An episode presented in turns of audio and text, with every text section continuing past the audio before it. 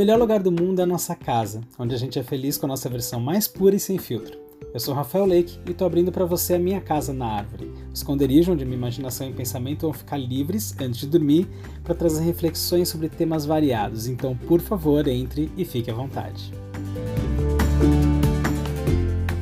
Olá, seja bem-vindo a mais um episódio do podcast Casa na Árvore. Eu sou o Rafael Leike. Normalmente eu esqueço de me apresentar no começo, então sejam bem-vindos. Esse sou eu. Alguns episódios atrás a gente falou aqui sobre natureza, sobre conexão com a natureza. Alguns outros episódios atrás eu comentei sobre perrengues de viagem, contei entre os perrengues que eu passei, um com um amigo meu na Namíbia em 2017, e hoje eu chamei esse amigo para conversar comigo aqui sobre uma outra forma forma de conexão com a natureza. Primeiro, bem-vindo, Rafa. Obrigado, Rafa. Eu que agradeço. É o Rafa em Rafa. Hoje vai ser mais difícil de vocês entenderem quem é quem. Muito difícil agora de, né? Dois Rafa, daí complica. É, primeiro se apresente, Rafa, que aí depois a gente fala do assunto mesmo. Olá, gente. Eu me chamo Rafael Consonix. Eu sou jornalista e publicitário. Tenho um blog de viagem, que é o Seu Mochilão. E sou amante da natureza. Eu acho que é por esse motivo também que eu fui convidado a participar desse podcast. É isso aí. Aliás, a sua conexão com a natureza vem de diversas diversas maneiras, né? Mesmo falando de viagem, você tá sempre falando de trilha, de conexão, enfim, você tá sempre envolto nesse assunto, né? É, eu gosto muito de natureza, assim. Minha vida inteira, todos os meus hobbies, afazeres, paixões, de alguma maneira sempre ligava à terra, assim, de uma maneira muito evidente para outras pessoas e muito verdadeira para mim. Uhum. E todas as minhas atividades, assim, tirando o profissional, né, que é a comunicação, mas todas as outras, a, a natureza, ela vem muito forte para mim. Então, eu sinto cada vez mais, tenho certeza que eu sou muito filho da terra, sabe? Tem essa coisa da terra, da natureza, e não consigo viver sem ela nesse, nesse sentido. Eu falei com o Pedro alguns episódios atrás, nesse que a gente falou da conexão com a natureza, e ele falou muito da conexão dele com o mar. O seu, eu acho que é terra-terra mesmo, né? O meu é terra terra, terra mesmo. Tudo que a terra produz também, assim. Eu acho fascinante como a natureza tem a oferecer pra gente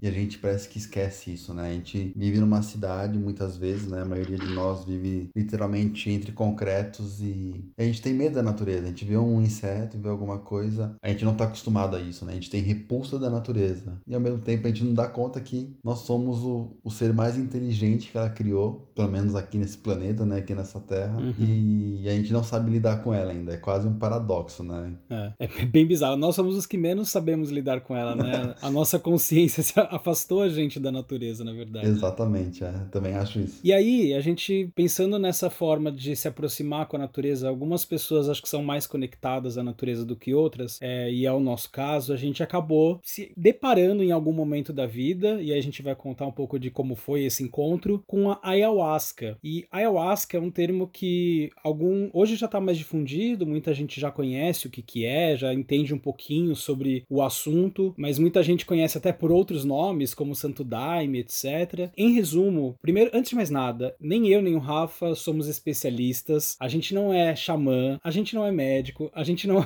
não entende da parte técnica da coisa. O que a gente vai falar aqui sobre a ayahuasca com vocês é muito da nossa experiência, do que a gente sentiu, do que é, é muito pessoal, a experiência é individual. Então eu queria deixar isso bem claro desde o início. Primeiro você, Rafa, eu queria que você explicasse a sua visão do que é a ayahuasca. Legal, Rafa. Eu achei legal você comentar sobre isso, sobre a gente não ser um xamã nem nada do tipo, e sim meros experimentadores da vida e que em algum momento teve o chamado para ayahuasca, né? Porque a ayahuasca ela tem muitas frentes também, tem muitas uh, religiões que utilizam a ayahuasca, tem vários vieses, né? Então acho legal a gente focar exatamente no que ela trouxe pra gente, né? Enquanto contar um pouco da nossa experiência, que acho que pode agregar para outras pessoas também, né? Com certeza. Qual foi a sua pergunta?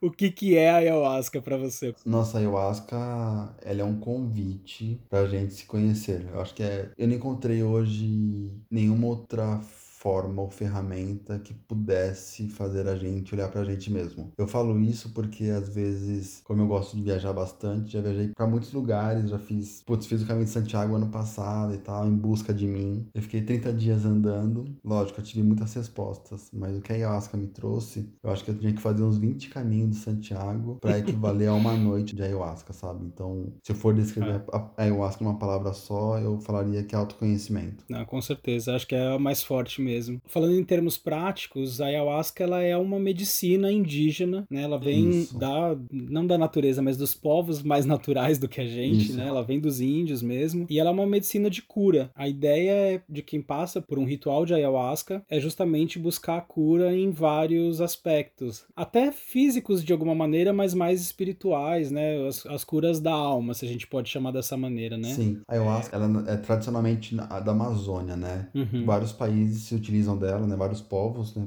Pode pegar Bolívia, Peru, Brasil, que tem esses rituais indígenas, né? E o que é legal de citar, assim, é que é um, um ritual xamânico, mas a ayahuasca uhum. não representa o xamanismo 100%. Ah, sim. Ele é. tem várias vertentes, né? Vários braços do xamanismo. Por exemplo, os índios da América do Norte utilizam outras técnicas para atingir o todo, né? Os aborígenes, uhum. outras técnicas. E aqui na América do Sul, a ayahuasca, que é uma combinação de duas plantas, né? De raízes, que tem esse efeito aí que os povos indígenas utilizam e utilizavam, né? Para ter esse contato com o todo, né? É importante já falar também de cara, acho que eu ouvi muitas vezes, quando falando sobre essas experiências de ayahuasca, muita gente pergunta, né? Se é para ficar doidão, se vicia, enfim. Antes de mais nada, me apresentando aqui também, eu sou uma pessoa que, em essência, eu sou bastante careta. Eu não fumo, eu bebo muito de vez em quando, não faço questão nenhuma de bebida, então não tenho essa ligação com a bebida alcoólica, nunca usei nenhuma droga, nem nada. Então, por essência, sou uma pessoa careta. Mas aí eu vou explicar um pouquinho, daqui a pouco eu quero ouvir primeiro a história do Rafa, mas quando eu tive esse chamado pra ayahuasca, que a gente não ouve falar assim sem querer da ayahuasca, né? As coisas acontecem muito. Depois a gente vê que tá tudo muito interligado, como as coisas acontecem. E para mim foi muito claro. Então, não é. Se você tá buscando ficar doidão, a ayahuasca não é a não sua é praia.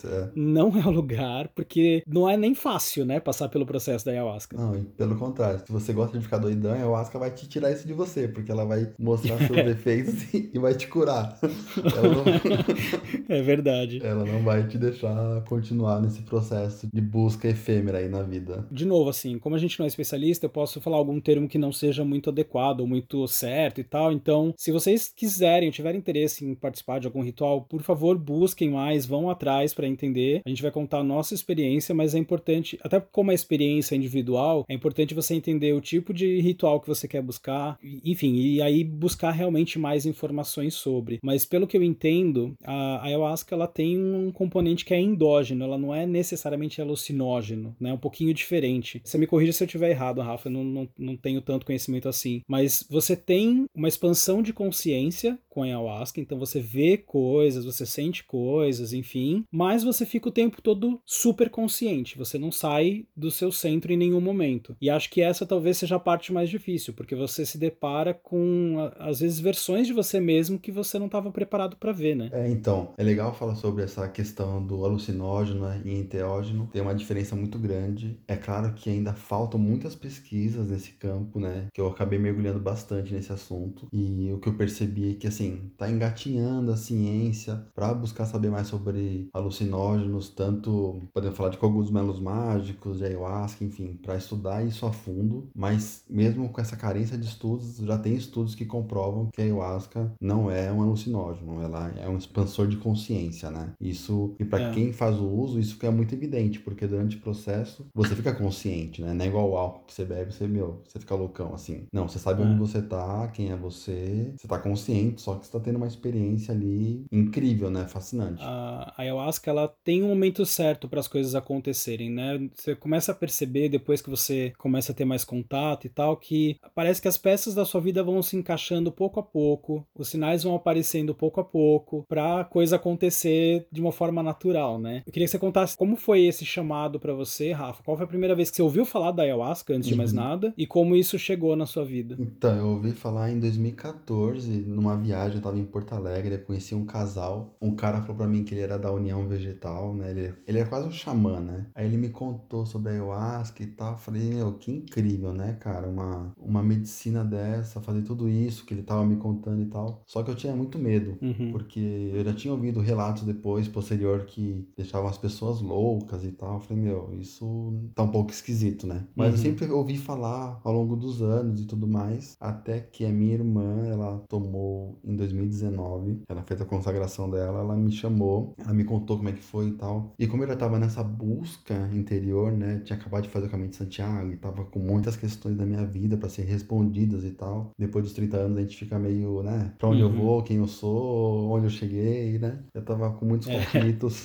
tava com muitos conflitos aí. Muitos, né, Rafa? Muitos, demais. aí chegou um momento, foi, nossa, e eu já sempre gostei da parte espiritual, assim, sempre estudei desde muito novo e tal. Eu falei, eu acho que chegou o momento de testar uma coisa nova, de experimentar e, e veio muito forte chamado. Aí eu fui no centro, ayahuasqueiro aqui em São Paulo, um centro muito sério. O que é legal, assim, quem tem vontade de consagrar é buscar um lugar sério, xamãs sérios, isso é fundamental. E foi então que, meu, numa sexta-feira de janeiro de 2020, eu fui e foi, assim, a maior viagem da minha vida e que, assim, me mostrou coisas, assim, fantásticas da minha existência, não só dessa vida, mas de outras, para entender alguns processos, né? A gente pode até falar mais disso ao longo do podcast, mas, assim, foi um processo de cura, assim, foi uma, um processo muito longo, né? Começa às 10 da noite, por menos no centro que eu fui, e vai até 7 da manhã, assim, 6 da manhã, 7 da manhã. Ou seja, a gente tá falando aí de, de 10 horas de processo, né? Mas você perde um pouco a noção do tempo também, né? O tempo ele, é, ele fica meio relativo nesse período. Né? Fica. Né? Você tem, ao mesmo tempo que você tem noção de que o tempo tá passando, que é aquela noite e tudo mais, é, é outra coisa, né? É outra coisa. Eu sei que tem vários processos diferentes, cada centro tem seu processo. No meu foram, é, o Asca foi dividido em três doses. Então, por exemplo, começou 10 horas da noite, a primeira do, a dose às 11 horas,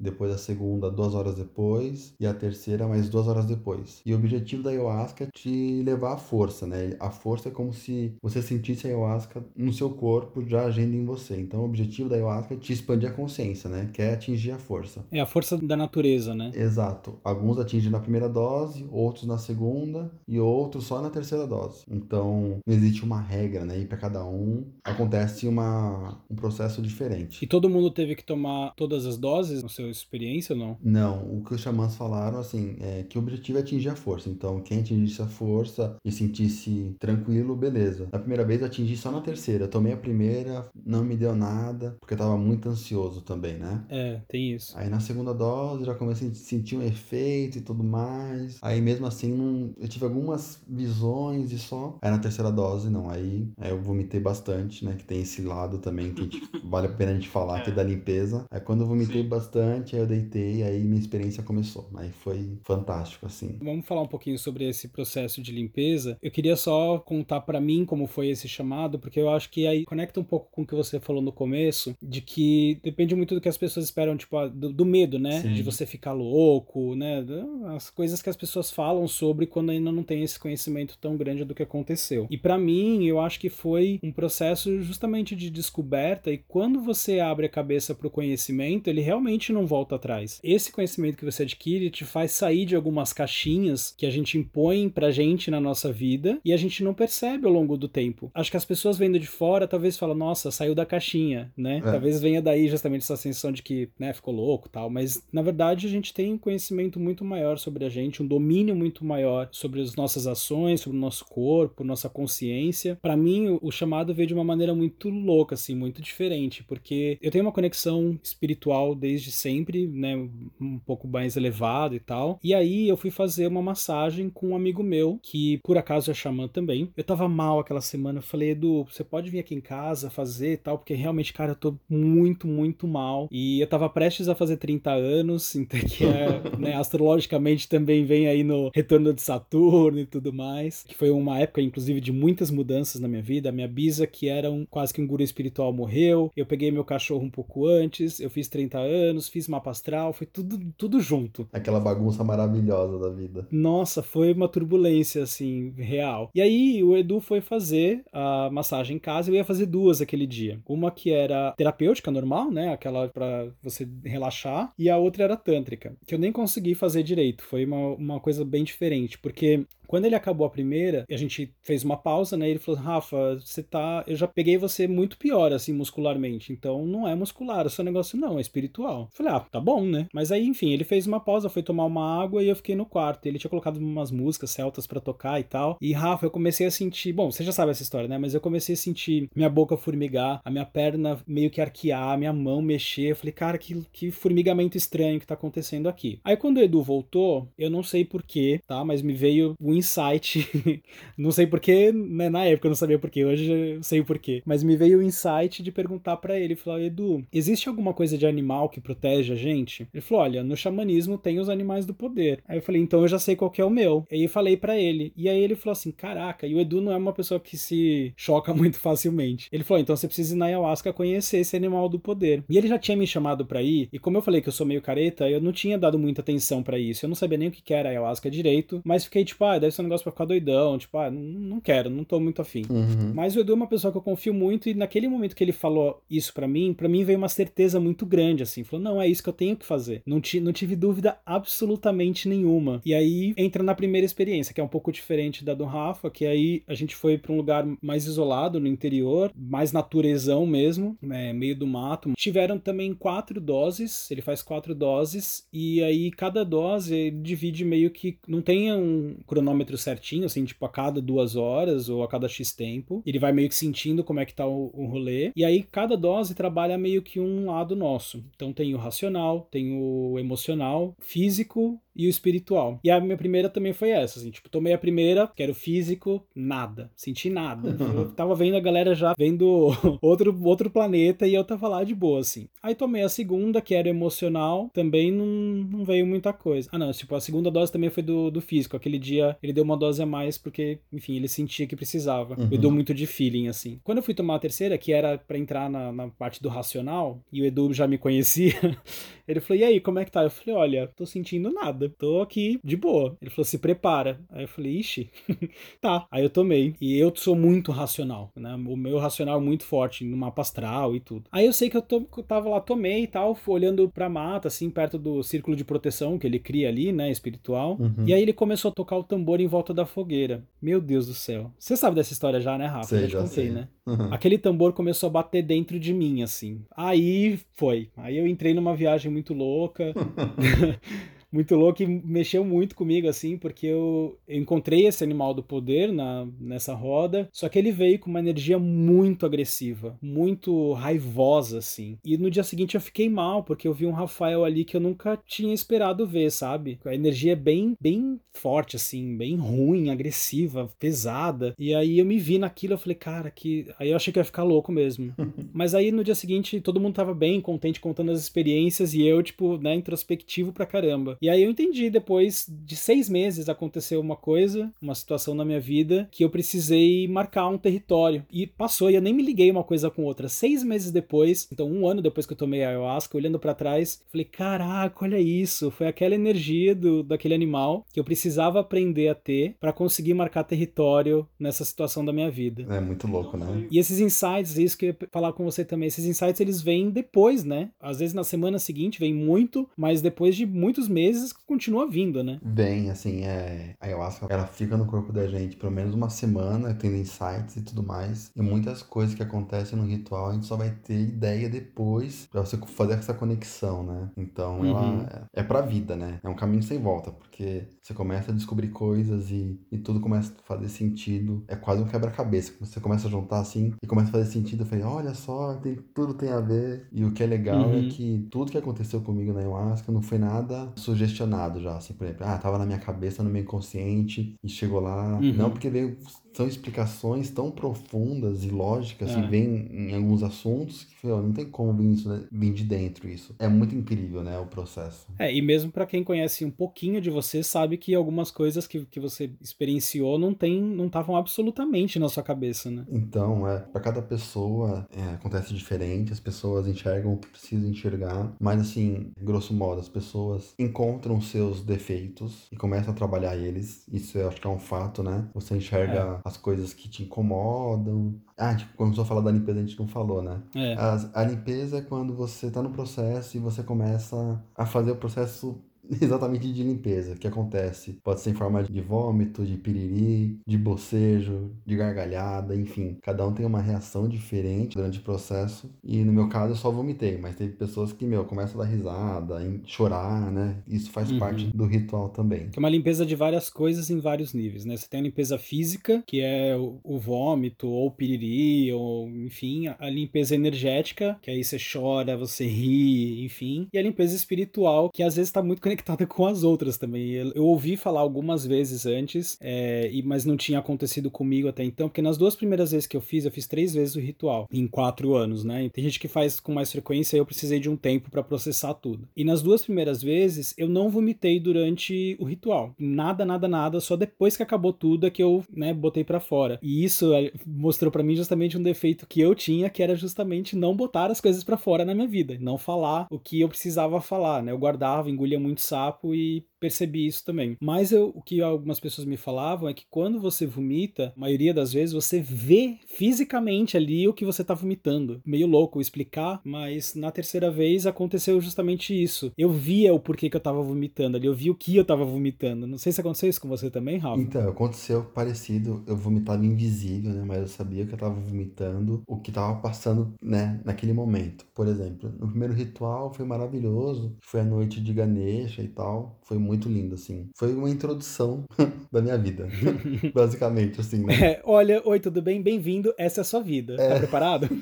Exatamente. Prazer, esse é você, olha como você é, olha quem você foi, olha quem você pode ser, olha as pessoas com quem você convive, conheça um pouco a história, mais ou menos isso. Aí a segunda já foi a noite de Shiva e tal. Bom, para cada ritual tem, é, pode ser temático, né? Então, cada casa trabalha de uma maneira diferente. E na segunda vez que eu fui para ayahuasca foi a noite de Shiva. Aí foi o ritual apanhando, porque cada problema que eu tinha era esmiuçado, assim, como se abrisse um leque mostrando meus problemas, sabe? Uhum. E o que é legal de contar, assim, acho que as pessoas têm curiosidade, é como que vem, né, essas informações, né? Eu tinha essa uhum. muita essa é. curiosidade. Ah, você toma ayahuasca, tá aí, como é que é e tal. Eu vou contar a minha experiência. Vem em forma de, de intuição muito forte. Você simplesmente sabe, né? Você sabe das coisas. Vem em forma de voz, como se fosse alguém no seu ouvido, assim, falar. E em outras projeções na tela mental, né? Você começa a enxergar e entender tudo. Para mim foi uhum. desse jeito. E para você, como é que foi? Depende também. Eu, como eu falei, tive três experiências, as três muito diferentes, assim. A primeira foi um processo muito, muito interno e pessoal, que eu tive algumas poucas conexões com as pessoas que estavam junto, e cada uma dessas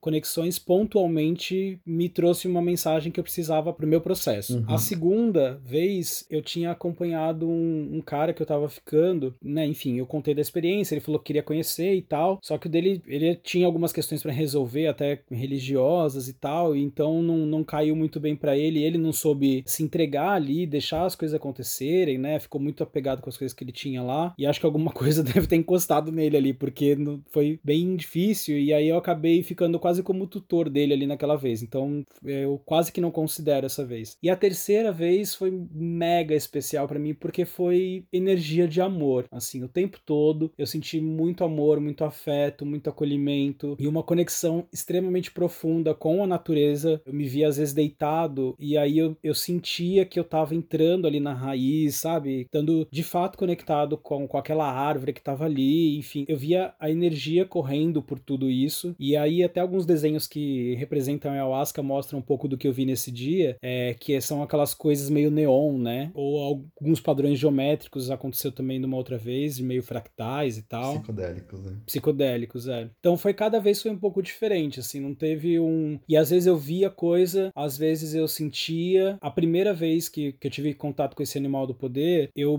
meio que incorporei esse animal. Só que aí isso não fiquei com medo, porque isso não é normal de acontecer. O que aconteceu foi que eu saí do círculo de proteção, então eu tava espiritualmente desprotegido ali, apesar do Edu estar tá de olho em mim no que estava acontecendo, era parte do meu processo, eu acho que precisava acontecer isso, sei lá, para realmente acho que eu senti de verdade, acho que eu não tava aceitando muito aquela energia e ela precisou vir de alguma maneira. Então depende. E aí às vezes vem voz, por exemplo, na, na segunda vez, tava, eu tava entrando num processo que eu sabia que eu não podia entrar, é que eu não, não era o ideal de eu me deixar levar. E aí eu sabia que eu precisava parar aquilo, mas não tava conseguindo muito ter a força mental para não deixar minha cabeça ir para aquilo. E aí na hora que tava meio que para acontecer, um cachorro ali perto latiu. E aí me veio o looping, o meu cachorro na cabeça, na hora, e eu consegui bloquear. Então acho que vem muito das energias, assim. Eu tenho uma ligação muito forte com animais, então durante o, todos os rituais os animais estiveram muito presentes, assim, e nessa especialmente foi com o looping. Então as mensagens acho que vêm de diversas maneiras. É muito legal, né? Muito curioso como as coisas acontecem, assim. E quando você tá no processo, você vê que é muito medicinal mesmo, né? Que vem para curar, não só a cura física, assim, mas cura espiritual, cura de pensamento, cura de benefícios. É muito incrível, assim. E é realmente medicinal, né? Porque se fosse alucinação, como que pode uma alucinação te tornar uma pessoa melhor? Tá errado. Uhum. Então, assim, vai muito além disso, né? Muito, nossa.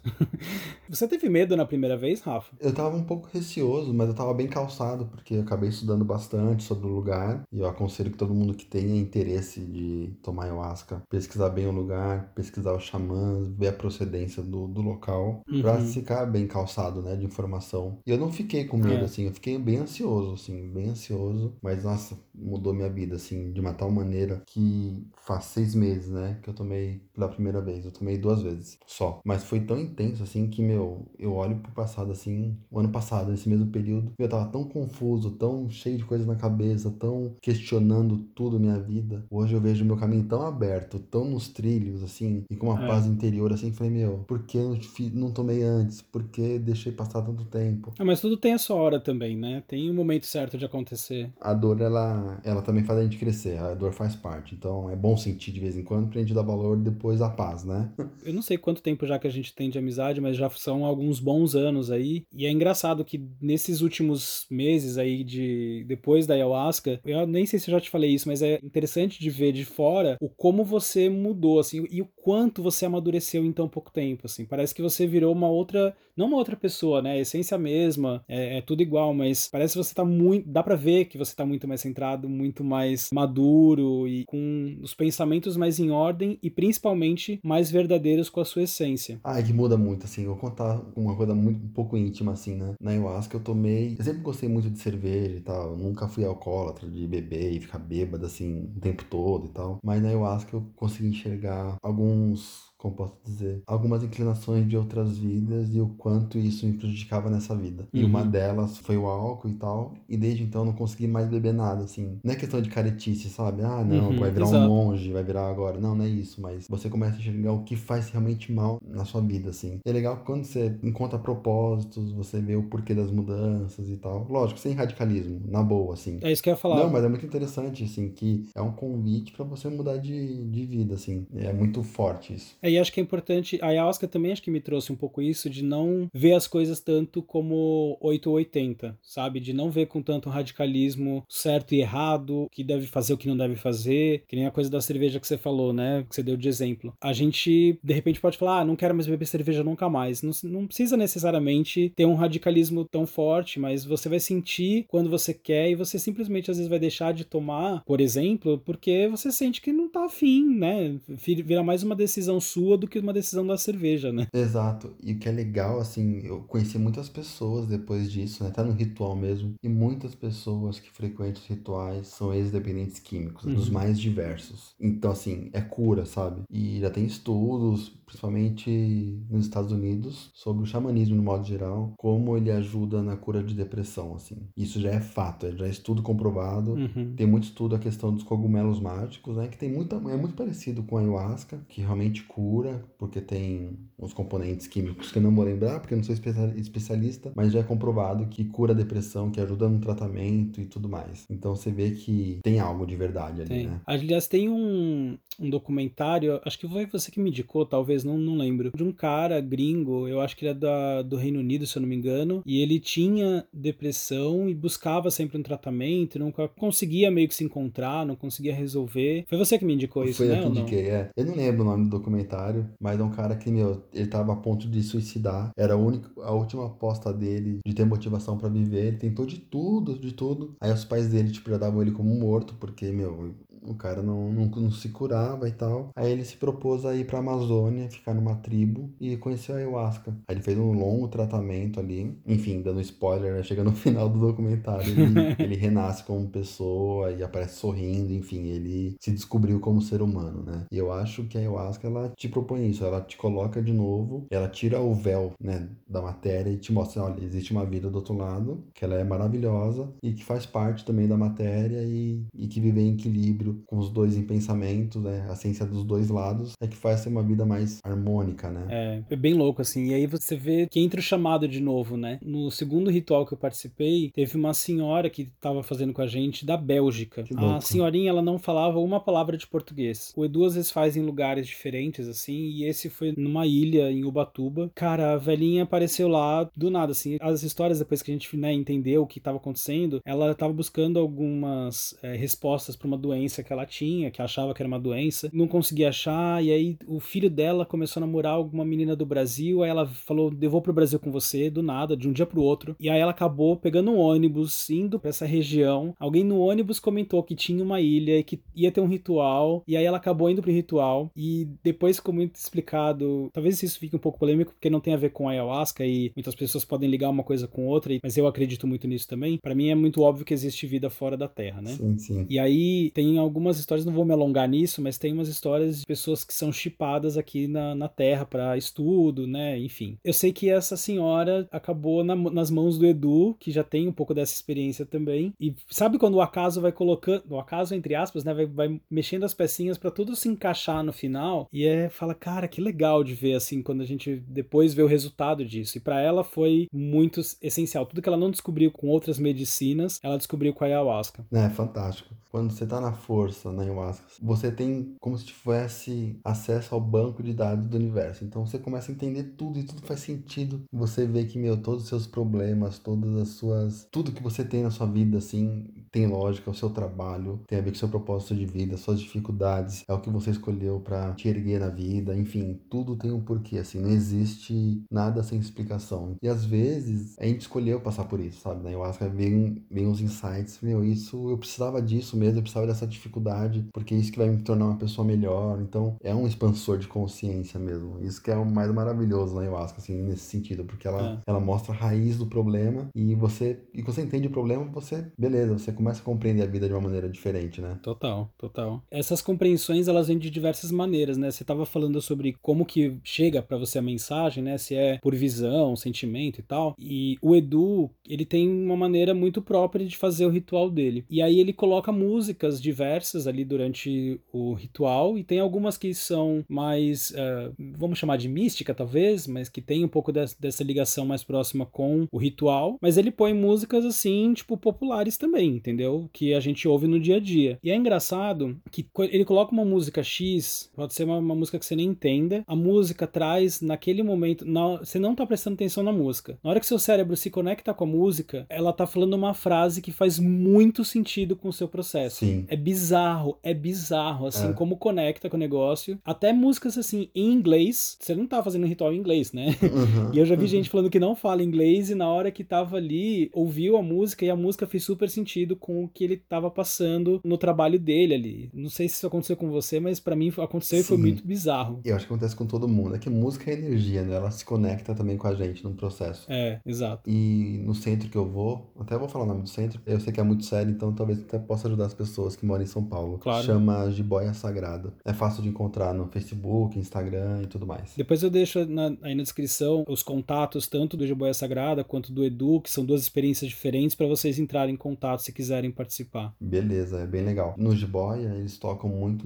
é bem mantras mesmo, assim, lógico, tem cada noite é uma noite. Tem a noite de Shiva, a noite de Ganesha, a noite, enfim, outros temas também. Nos que eu fui era muito temas hindus. Então, evidentemente, foram mantras hindus, né? Hinduístas, uhum. shivaístas, enfim, há vários tipos, né? Sim, durante o processo você fica muito conectado à música e o poder dela na sua mente, o movimento, a sonoridade, faz tudo ter uma lógica assim fantástica, né? Que se conecta com sua mente e quando muda o mantra, muda a música, já vem outro pensamento que conecta com a música e te dá outras respostas. É, é fantástico. Né? Muito legal mesmo. Nessa terceira vez que eu fui, teve um momento até que ele nem, colo... nem era uma música, mas era uma gravação, acho que era de um vídeo de YouTube, assim, do cara falando. Cara, primeiro assim, na hora que começou aquilo, eu lembro do meu consciente falando para mim, nossa, mas, tipo, é uma fala de, de vídeo, né? Que esquisito. Uhum. Só que, cara, começou a fazer um sentido tão gigante, tão gigante no que eu tava trabalhando ali que eu falei, caraca, meu, que,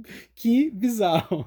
É, maravilhoso, sim. Ah, a gente comentou uma coisa que a gente vale a pena frisar aqui, é que a ayahuasca ela tem algumas contraindicações, né? Uhum. Pessoas uhum. que tomam tarja preta devem ficar três dias, pelo menos, sem o uso da medicação, porque é nocivo, tá? Antidepressivos também tem que evitar nos dias antes. É claro que tem que consultar o xamã antes de fazer o ritual, para ele é. passar as instruções, né? Mas dando um spoiler aqui, carne vermelha também deixar de comer três dias antes, sem relações sexuais também três dias antes. Mas é bom que cada xamã vai dar uma receitinha ali, mas esse grosso modo é o que todo mundo fala, né? Meio que são coisas que mexem com as suas diferentes energias, né? Exato, é. Além do, do medicamento que mexe fisicamente, tem as energia sexual, que, que também é uma energia importante para se trabalhar, a energia da carne, enfim, tem todo um, um, porquê e aí cada xamã pode explicar melhor, mesmo como o Rafa falou. É. Então é importante, antes de fazer, você consultar, tá? Não, não deixe de fazer isso, não vai fazer a louca e ir direto pro rolê, senão pode dar ruim. É, e como a gente falou agora de contraindicação, também evitar ir pela curiosidade, né? Assim, claro, é. quando sentir o chamado, você vai saber o que, que é, mas não é recomendado ir pela curiosidade porque talvez a experiência não seja tão benéfica assim. Mas se a pessoa, se você tá sentindo algum chamado, alguma necessidade, ou aquela vontade mesmo, isso já é o chamado. Acho que isso já é um baita de um convite, e talvez você ouvindo esse podcast já seja o chamado, né? É.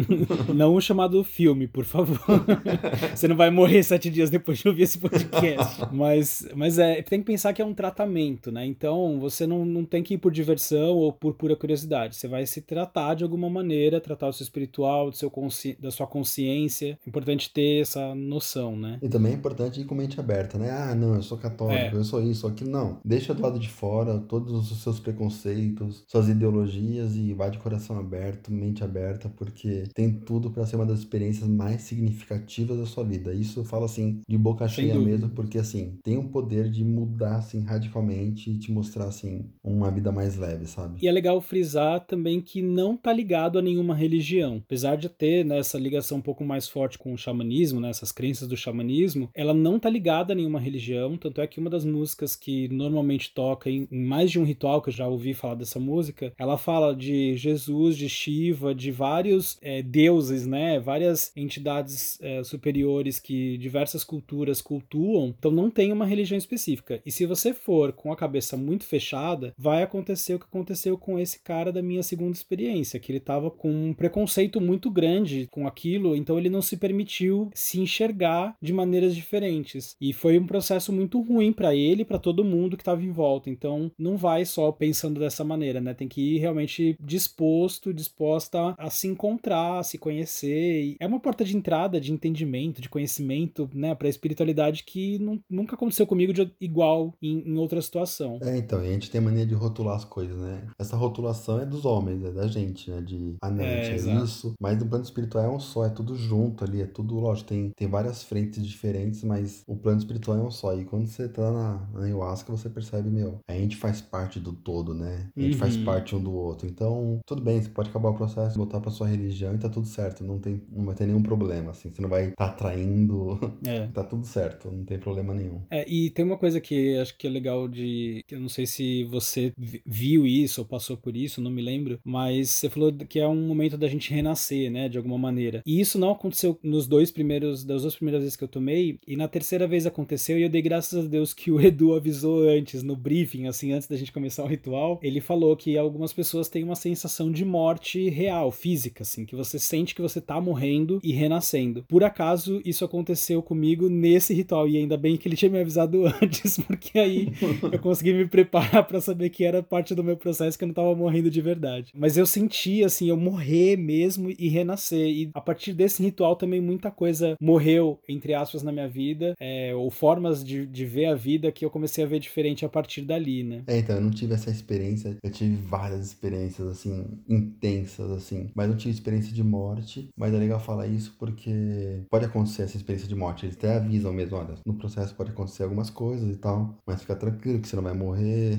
faz parte do jogo. é. Eu acho que é uma oportunidade, assim, que a vida dá, assim, de você, tá bom, vou me dedicar algumas horas para mim. Quando, é, quando, quando, que a gente faz isso? Assim, é, raramente a gente tem uma oportunidade, assim, uma experiência genuína de, de se conhecer, né? Eu acho que a ayahuasca, ela, ela abre uma porta que, que nem tem como mensurar o tamanho dela, né? Isso ficou muito claro para mim agora na, nessa coisa da pandemia, porque eu tava muito necessitado de buscar, né, novamente um ritual de ayahuasca para trabalhar algumas coisas que eu sabia que precisavam ser trabalhadas. E aí veio a pandemia, então adiou, né, acabou não rolando. E durante a pandemia, eu acho que se tem algum lado positivo nesse, nessa loucura que a gente está vivendo, é a oportunidade de ficar mais em casa e se conhecer um pouco melhor. E eu percebi que parte desse trabalho que eu precisava fazer na ayahuasca, numa, de, de outra maneira, claro, eu tô fazendo nessa pandemia, né, de me conhecer, de buscar respostas lá dentro, de me permitir me escutar mais. Para mim ficou muito clara essa afirmação que você fez, assim, de que é realmente uma, uma busca e, essas respostas acabam vindo, né? Eu acho que não tem muito segredo, assim, é procurar um lugar, quem tiver interesse, né? Procurar um lugar legal, pesquisar sobre o local, saber, assim, do que não deve fazer antes, seguir a receitinha ali pré-ritual e se deixar levar pela experiência, assim, porque a ayahuasca, eu acho que no futuro não muito distante, ela vai ser, tipo, você vai no hospital e vai ser receitada, sabe?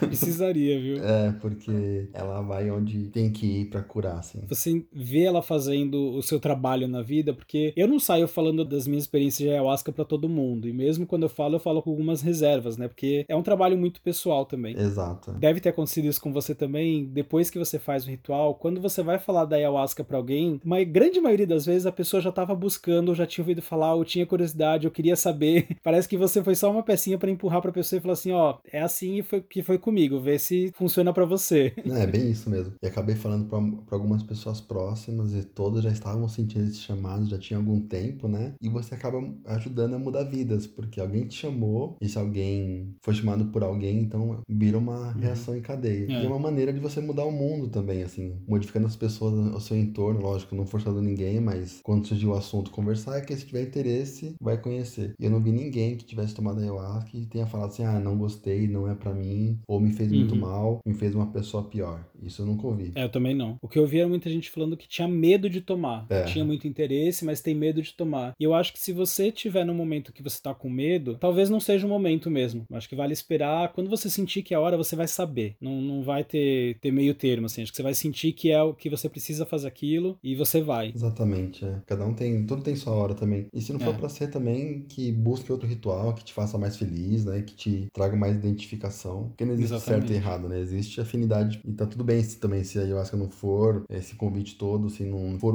um chamado genuíno, né? E tá tudo certo. Uhum. É interessante lembrar aqui também que, é, para mim, pelo menos, fez muito sentido isso. Ficou muito claro o poder que a gente tem, sabe, na nossa mente, na ayahuasca. Que, o quanto a gente pode, na nossa vida, transformar a nossa vida no, no dia a dia, sem estar sob efeito da ayahuasca, né? Transformar no dia a dia mesmo o nosso entorno, né? Tipo, como a gente faz as nossas escolhas, vai guiando o nosso caminho, né? Muito. E também me mostrou a importância da conexão com a natureza de uma forma muito respeitosa. Mais do que assim, tipo, ah, eu amo a natureza, mas de uma forma muito respeitosa. Entender quanto a natureza é poderosa e o quanto você é um grãozinho de areia conectado a isso tudo, né? Muito. Eu também tive essa conexão muito forte. Falei, nossa, meu, a gente faz parte dela, né? A gente tá integrado com ela, assim. E somos responsáveis por ela. Uhum. A gente tem o dever de zelar, assim, lógico. Não vou ser hipócrita e falar, ah, vou parar de comer carne. Tô nesse processo, mas não é mudar do dia pra noite, mas entender que, assim, a gente tem o dever de cuidar do planeta, de ter ações mais responsáveis, porque a gente depende, é, todo mundo, né, tá nesse barco, assim, tem que evoluir junto, se melhorar e, e cuidar do meio faz totalmente sentido. Aí se a gente não cuida, a gente começa a ver os resultados como a gente tá vendo agora, né? É, exatamente. Rafa, muito obrigado. Foi um papo excelente. Primeiro que você sabe que eu adoro conversar com você, a gente poderia ficar horas conversando, inclusive tô sentindo falta disso, precisamos Sim. fazer isso mais vezes. Por favor. Pra gente finalizar, deixa aí os seus contatos pra galera poder te encontrar nas redes sociais. Eu também vou deixar na descrição do podcast, tanto dos seus contatos quanto dos lugares em que a gente fez os nossos rituais pra galera encontrar. Uhum. Mas onde que a gente te acha? Eu tenho dois Instagrams, um de viagem, que é o arroba seu mochilão. O meu pessoal é arroba Rafael Cossonix. Eu acho melhor você colocar esse nome na descrição. Vamos colocar, porque mesmo depois de anos de amizade eu não sei falar seu nome direito. É, tá melhor escrever mesmo. Eu tenho também um blog que é o seumochilão.com.br, que são minhas experiências de viagem, o qual eu escrevo aí já há quase oito anos sobre o universo backpacker. E tem uma viagem sensacional pra Namíbia que eu contei o nosso perrengue Isso. aqui recentemente, inclusive, que eu te odiei por alguns momentos naquela duna. Fica o convite para quem não ouviu essa história, foi necessário aquilo. Assim como a ayahuasca, né, a gente passa por alguns momentos que a gente precisa passar, você precisava passar por esse processo também. Filho da puta, eu te odiei muito aquele, aquele dia. Mas enfim, acho que esse é o momento, inclusive, pra você pedir desculpas, tá? De maneira nenhuma. Não, nem tem que pedir, porque rendeu aquela foto maravilhosa, inclusive. É, deixa o passado pro passado. Né? é isso aí. Então tá bom, Rafa. Obrigado por ter participado. Adorei bater papo com você de novo e sobre esse assunto que a gente gosta tanto. Foi Sim, muito legal. Eu que agradeço, Rafa. Foi maravilhoso falar sobre um assunto que tem um tabuzão aí, né? Até difícil de lidar, mas acho que a gente conseguiu explicar bem e, e que essa informação chegue no ouvido de quem precisa chegar e que se transforme em luz aí para quem fizer a consagração aí na ayahuasca, né? Exatamente.